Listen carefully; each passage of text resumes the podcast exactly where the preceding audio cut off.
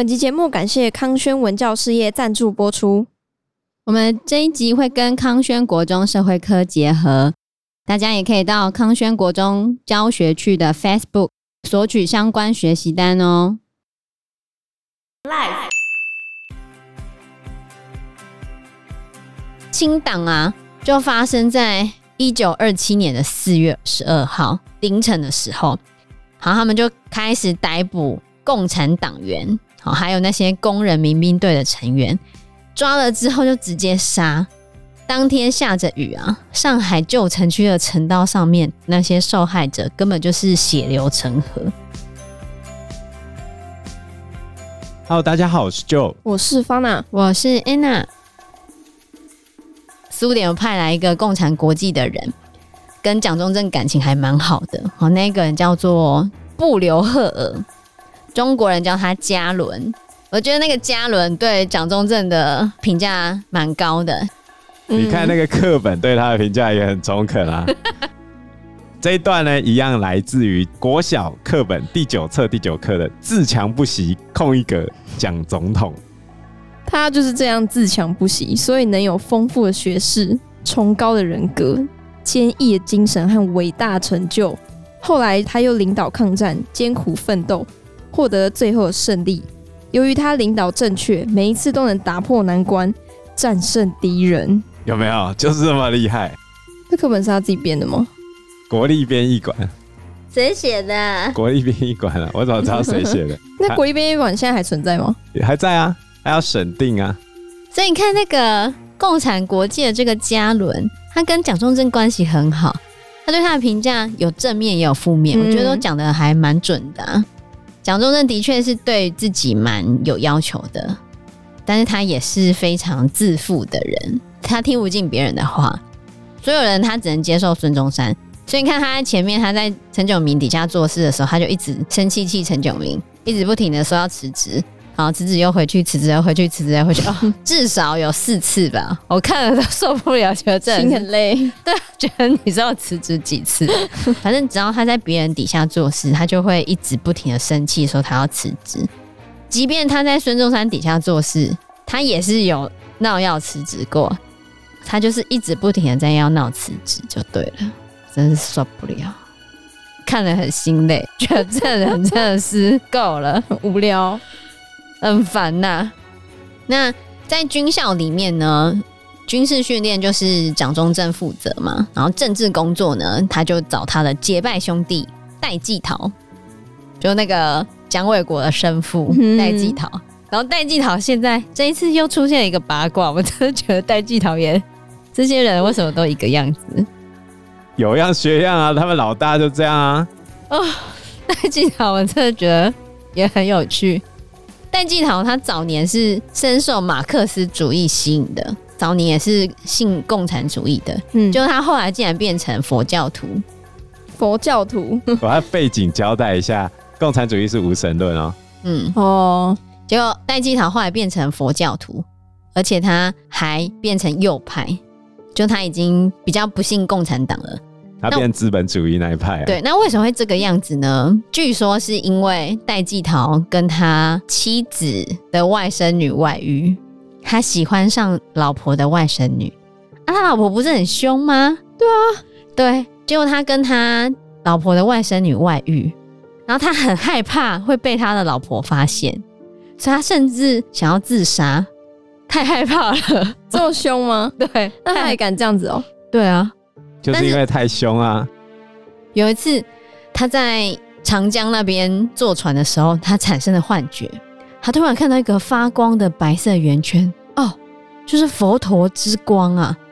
所以之后他就开始信佛，而且他甚至很开心，觉得佛陀要来救他，他就不想自杀了。后来他就为了他老婆的外甥女离开他老婆，然后开始信奉佛教。因为戴季陶老婆也是革命分子，而且是革命分子里面人家很敬重的人。他的原配老婆民国十八年开始吃素，然后后来对日抗战开始之后，他在上海每日礼佛一千拜，每天拜拜一千次，回向给所有众生，皆能普遍获得安乐。你说他老婆还是他自己？他老婆，他老婆后来又在民国三十一年的时候到四川落发为僧。所以戴季陶最后是在他原配妻子死掉的时候，他才跟妻子的外甥女再婚。就他中间一直都跟妻子的外甥女在一起，只是没有合法的结婚。其实他跟他外甥女在一起，就是是他老婆害的。为什么？这感觉很像那个什么犀利人妻吗？就是他老婆在家里经营他们家的水田，他要处理家务跟他的儿子。这时候戴季陶在隔壁，常常在外面奔走嘛。他老婆就想说，戴季陶必须要有人照料他，不然戴季陶有时候会有一些神经的症状出现。于是呢，他就让他自己的外甥女去照顾戴季陶，当他秘书之类的吗？不是秘书，就是照顾他。为什么要？啊，好，算了。而且他外甥女本来已经订婚了，哈，是要出嫁的。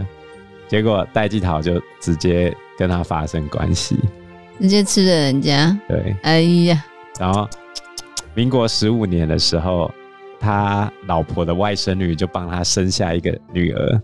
想看这一群人怎么都这个样子，感情生活都十分的精彩。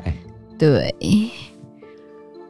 反正总而言之呢，这一群。风流浪子，对，这群风流浪子们，他们不管在公事还是私事上面都非常的忙碌啊。那后面就有提到，就是这军校成立之后，他们有成功的举行一个军事活动。哦，那这个军事活动是在广州，广州有一个商会叫做纸老虎。那这个纸老虎商会呢，一直有传言说纸老虎商会想要支持陈炯明，有没有？就之前陈炯明叛变的那个陈炯明。而且孙中山他们发现了这个商会竟然买了非常多的军火，他孙中山一发现就很生气啊，他觉得就是都有传言说你们想要支持陈炯明了，然后你们竟然还买了这么多军火，买了五千支步枪、三千支毛瑟手枪、五十万发子弹，买这么多东西到底要干什么呢？对啊，后来孙中山就很生气，他就下令蒋中正去把那些军火拿回来。蒋中正很勇敢诶，因为其实黄埔军校里面没有什么武器，才三百三十支步枪。你要拿三百三十支步枪，然后去抢那一大批军火，你觉得抢得回来吗？不可能哦，没有，还真的抢回来了，真假？对，因为其实人家是商会而已啊，对啊，商会而已啊，对吧？他的是训练有素的军人呢，而且。苏联也有帮他们啊，苏联还有送蒋中正八千支步枪、一万支手枪跟子弹，所以他们后来就把那个商团打爆了。就这一场把那个纸老虎商团叛乱米平的这个事件，强化了孙中山的地位，也强化了蒋中正的地位。蒋中正他的职位就被提高了，他后来就变成国民党中执委军事部的秘书。之后，蒋中正就离开广州，前往北京，因为那时候北京的冯玉祥将军邀请孙中山去参加一个统一全国的和平会议，说他们要追随孙中山就对了，所以孙中山就去北京了。可是这时候孙中山身体已经不好了，对，他后来就差不多了。当孙中山去北京之后，过没多久，其实他后来就死掉了。但在他死掉的时候啊，他的遗言。是和平奋斗救中国，他遗言是汪精卫写的，汪精卫写的，对，而且中间的那些接班人啊，根本就排不到蒋中正，底下还有很多人就对了，嗯，蒋中正要排也都是排在可能第五还第六个之后了，为什么排这么后面？因为他本来就不是一开始追随孙中山的人，他其实是蛮后面才追随孙中山的，前面还有其他人。都是跟着孙中山很久的，但蒋中正一直觉得他才是孙中山最热血那个，最热血的支持者。对对对，敌两万大军哎、欸，开玩笑。那这本书在第七章的时候有交代一下蒋中正是怎么起来的？怎么起来的？就是因为他自强不息，有丰富的学识、崇高的人格、坚毅的精神、伟大的成就，就是这样起来的，好不好？是是这样子吗？简单来说，就是在孙中山死掉之后，蒋中正就继续装，继续装他非常的左派，非常的听共产国际的话，所以共产国际也蛮挺蒋中正的。孙中山的其中几个追随者有一个被刺杀，然后被刺杀之后呢，得利的人就是只有蒋中正，然后其他人的地位就越来越边缘，只有蒋中正受到苏联的支持。苏联就觉得他是真的是左派，好，他真的是要支持苏联的嘛？苏联就帮蒋中正强化他在黄埔军校校长的地位，然后让蒋中正击败国民党其他的对手。蒋中正也限制了那些左派的势力，所以蒋中正就是靠着他很会演，演的他一副就是我就是苏联的小老弟，我就听你的话，然后掌控了很多的资源，然后慢慢的壮大自己的实力，然后再翻脸。对。非常的厉害，所以你在搞定敌人之前，你要先欺骗自己。你要陷害一个人之前，一定要让他彻底的觉得你是他自己人，在关键时刻背后一刀。这时候他回头看，怎么会是你？凯撒就是这样死的。所以在一九二六年的时候，他就开始北伐嘛。那在北伐这一段时间啊，其实共产国际的那个包罗廷。他一直有一个想法，说蒋中正会在达到一定程度的时候，就会开始屠杀共产党员，嗯，所以他们就要开始斗蒋中正。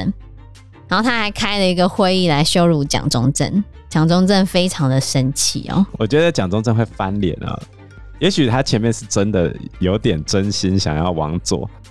其实如果你要说蒋中正这个人有非常严谨的思想嘛，其实没有。可是我们往前面去追溯他的个性的时候，你会发现他不能被人家讲。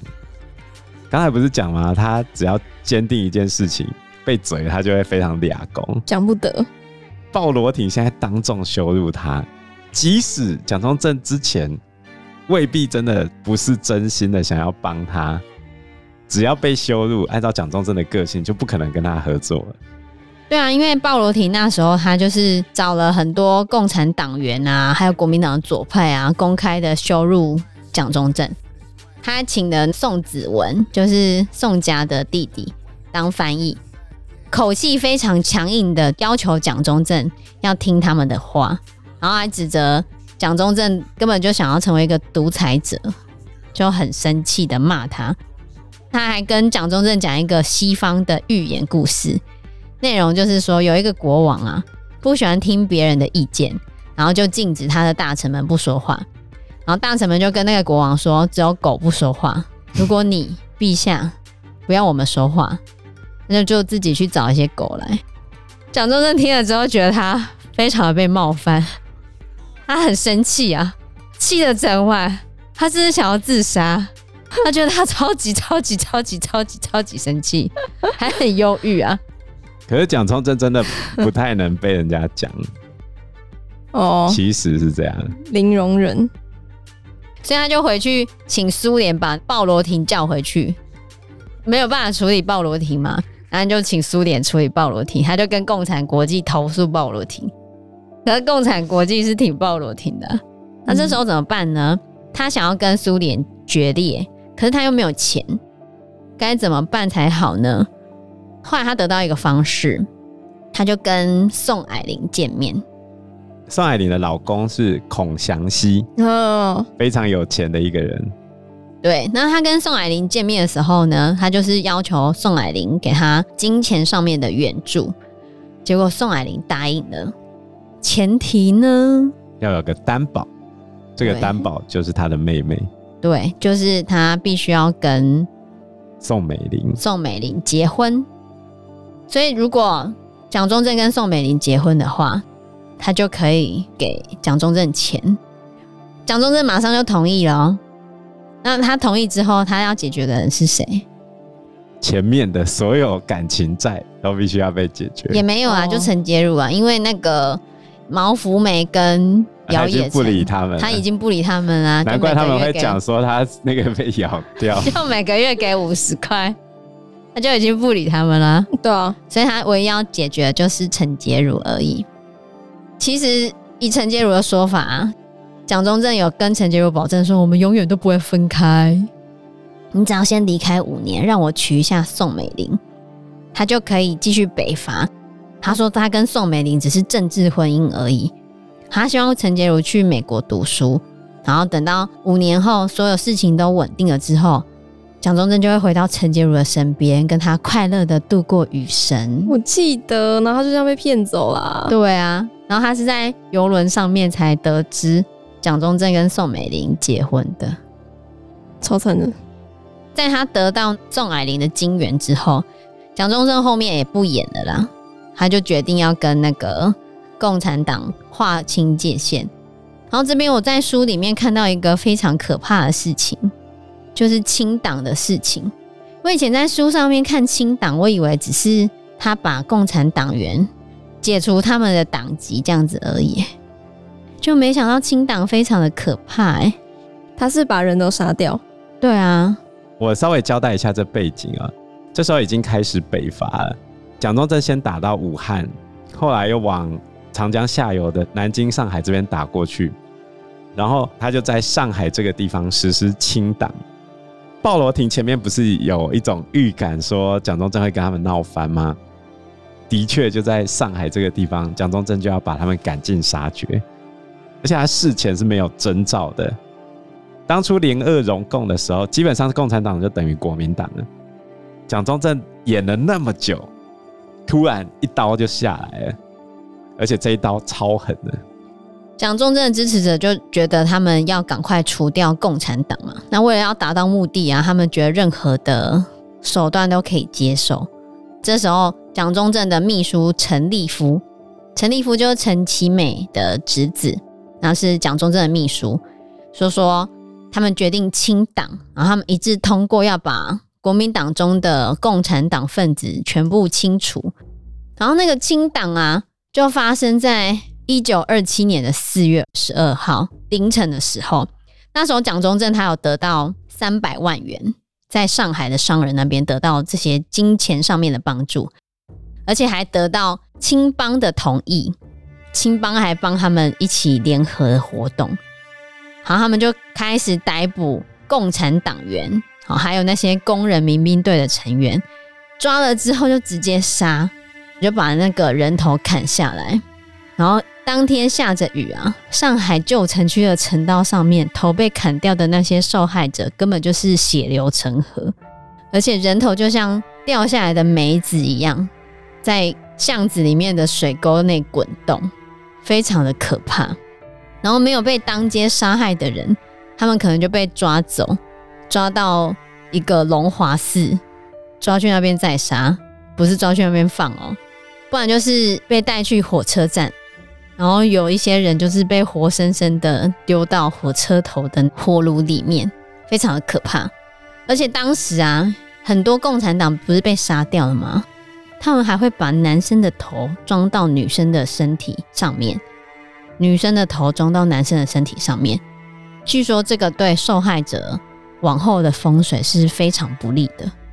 哦，我看到这个的时候，我觉得天哪，这跟我之前想的清党完全是不同的。嗯、我不知道是杀人的清党，哎，我以为只是就是把他们赶出去这样而已，这样这么血腥、嗯、哦。所以陈立夫自己都说，这是一场腥风血雨的斗争，很多无辜的人都牺牲了可贵的生命，再加上后面的剿共。